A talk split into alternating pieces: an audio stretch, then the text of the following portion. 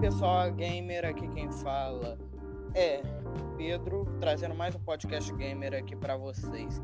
E hoje com a convidada especial, Laura Peçanha, uma jogadora de Free Fire.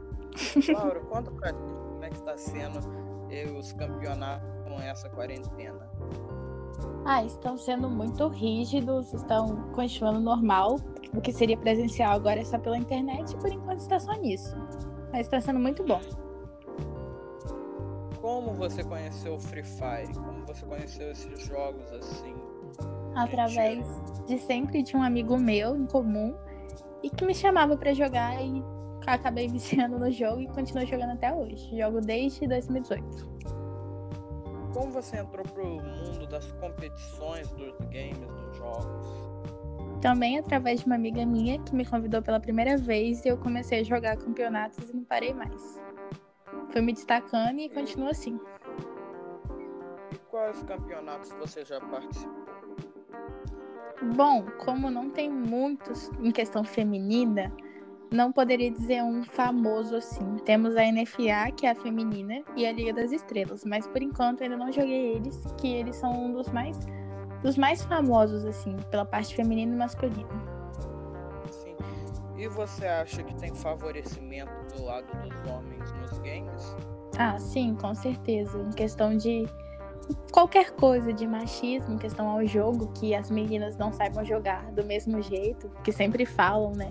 E o que é totalmente errado, que de qualquer jeito as meninas consigam jogar melhor ou se igualar aos meninos. Não tem dessa de porque é menina que joga pior que ele.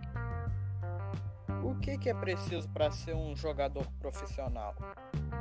Bom, eu diria que um jogador completo, que saiba ruxar, saiba na hora de atirar, que saiba ter uma boa comunicação com seu squad. E por mim, só isso. Como são feitas as estratégias no Free Fire? Bom, acho que tudo é questão da cal. Dependendo se você vai atirar, se você não vai, tudo é questão da cal e do seu squad. Você tem que confiar completo nele e ajudar por aí. Como, como, qual é seu sonho como jogadora profissional? Bom, acho que de todos é ser reconhecido e ter um financiamento bom a partir daí, ajudar a família e tudo mais.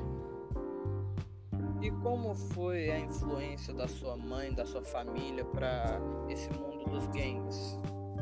Ah, de começo não apoiaram, mas é sempre bom ter um apoio da família, que agora eu tenho, e é isso. Sempre em busca dos meus objetivos e consegui. Muito obrigado pela conversa, Laura. Nós vamos nos despedindo daqui e até o próximo podcast. Tudo bem, obrigada a você. Tchau. Tchau, obrigado.